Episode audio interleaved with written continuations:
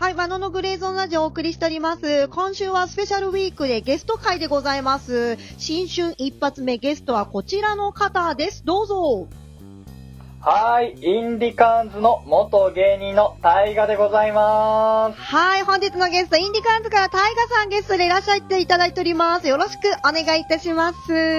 やー、お願いします。いや、お話できるの本当にもう嬉しくて、もうもうメタルのこともわからなければ、インディカーンズって超有名じゃんどうしようと思っていや、い年末からバクバクしておりました、私。やいやいや、こっちがめっちゃ緊張してます。緊張する要素が全くないやんいや、真野さんのラジオ、たまにこう、ちょくちょく聞いてるんですけど、ありがとうございます。お音楽差がガチじゃないですか。これをガチと言ったら、もう、もう世の中のガチ勢たちはどうなるんだって話ですよね、本当に。のペラペラでございますよ。僕、僕なんて、もう腐れ芸人なんで、 腐れ芸人。もうね、ワードがパワーワードすぎるのよ。いかがわしいワードにしても、もう普通のワードにしても、もうパワーワードだね。相変わらず。腐れ芸人一人がメタル代表して喋るって、重荷がやばいんです よ。いやいやいや、もうね、面白さでしかないよね、今日。もうね。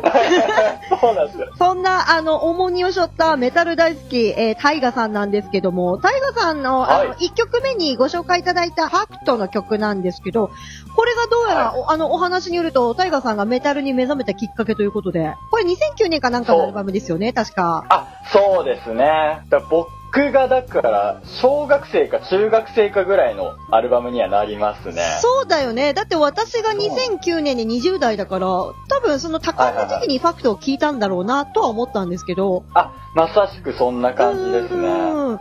そうなんだ。なんか、うん。なんか、真野さんだったり、こう、音楽とか普段から聴く方だったら、メタルとかに、こう、生きてれば、触れる機会もあると思うんですけど、うんうんうん。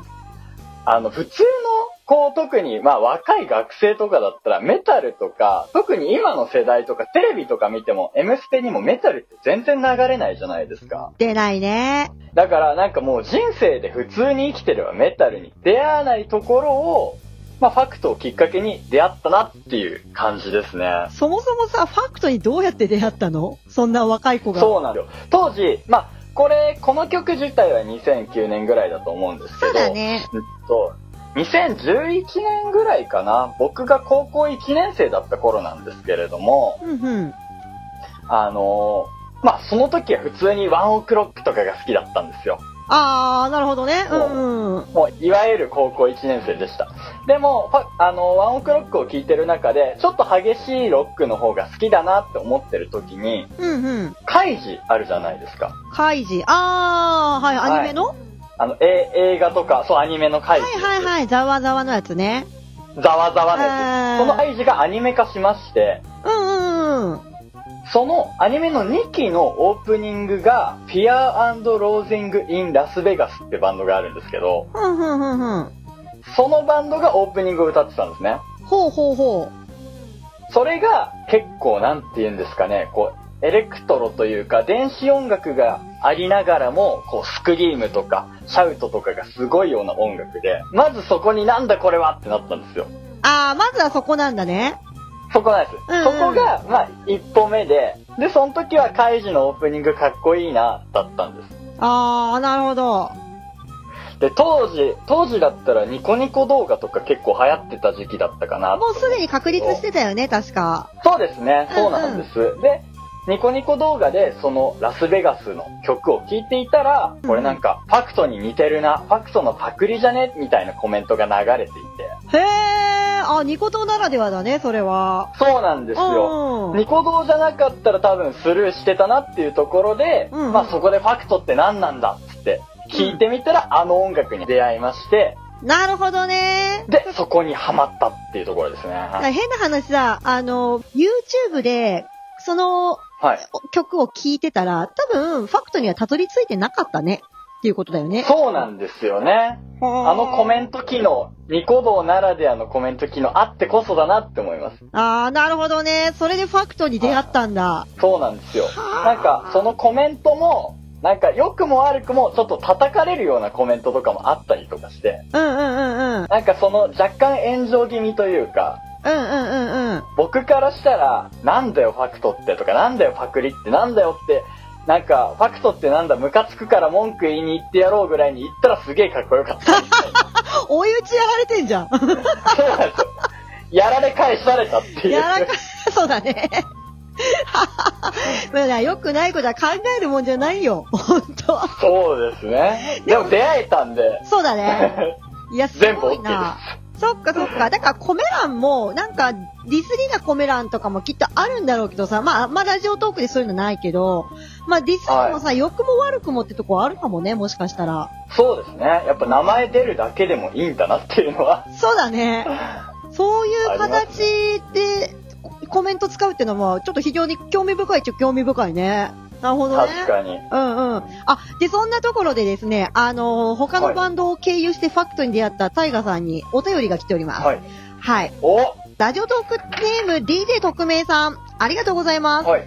えー、メタルとロックの違いってなーにって来てます。なるほど。これすげえ難しいんですよ。これむずいよ ね。私もちょっと答えられないわ。うん そもそも、やっぱメタル自体が、もともとはハードロックの延長にあるんですよ。そうだよね。うんうん。結構メタルって代表的なのが、やっぱアイアンメイデンだったり、ブラックサバスっていうところだったりするんですけど、そうだね。うんうん。なんか、いわゆるメタルのイメージ、ギャーギャー言ってるメタルのイメージで、その2つのバンドを聞くと、うん。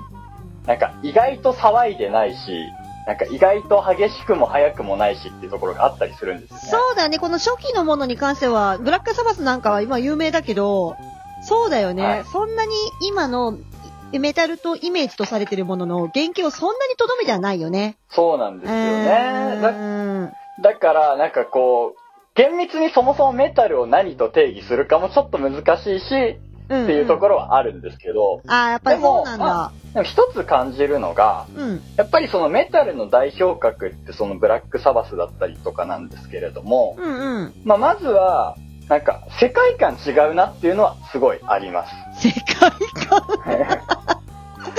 あの、主、主観だね、完全にね。主観なんですよ。 なるほどね。そうだね。まず、ノリの軽さとかがすごい、まず違うなっていうのが一つあります。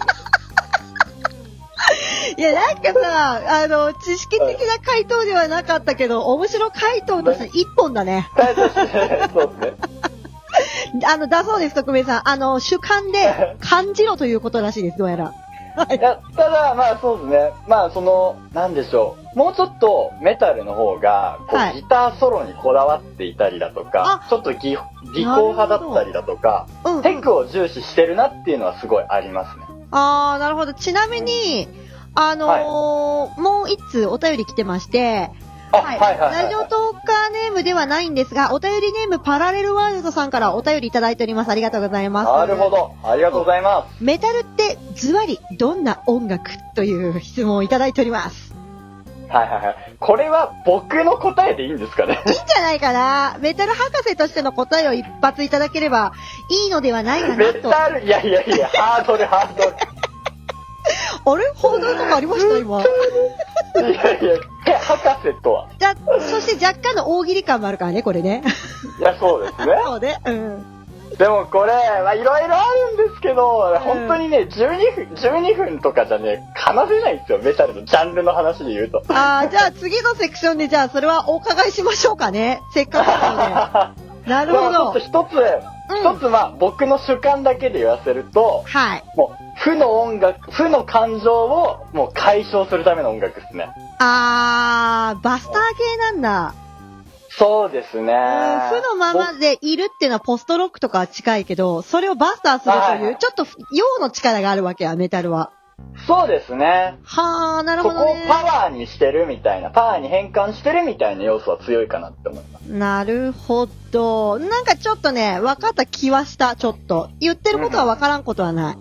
なるほどね。まあ、10分ほど、あの、つだつだと、あの、メタルの話伺っておりますが、このセクションでも一曲ご紹介いただけるということで、あの、私がですね、サマソに見てめっちゃ感動したベビメタについて何か一曲、いい曲あるよっていうのをおごー紹介いただこうと思います。どの曲になりますはかいねはいはい。ベビーメタルのロード・オブ・レジスタンスという曲になりますね。おー、これちなみに事前のですね、あのーお話で伺っていると、これ聞いときゃ間違いないのよっていうメタルだと。ベビーメタの中で。そうですね。ややっぱメタル。ルってうん本当に死ぬほど幅広いと思ってるんです。あ、そうですね。なんか、もうラーメンぐらいもういろんな種類あるなって思ってて。枝分かれがすごいよね。うん。そうなんですよ。で、その中でもメタルって言ったらスラッシュメタルってジャンルがすごい人気かなと思っていて。うん、聞くよね。うんうんうん。そうですね。で、そのスラッシュメタルだったり、こうメロディックスピードメタルだったり、まあいろいろあるんですけど、うんその一番オーソドックスな、わかりやすいメタルの曲を、ベビーメタルが本気でやりましたよ、みたいなのがこの曲になります。あー、なるほど。うまい感じでまとめていただいたところで。じゃあ、このベビーメタル その、うですねはい。大河君にご紹介いただいた曲ですね。説明文のところに Apple Music 並びに Spotify の URL 貼っておきます。よろしければこのベビーメタルの曲ですね、ぜひ聴いてみてくださいといったところで次のセクションでまたメタルのお話どんどん伺っていきます。よろしくお願いします。お願いします。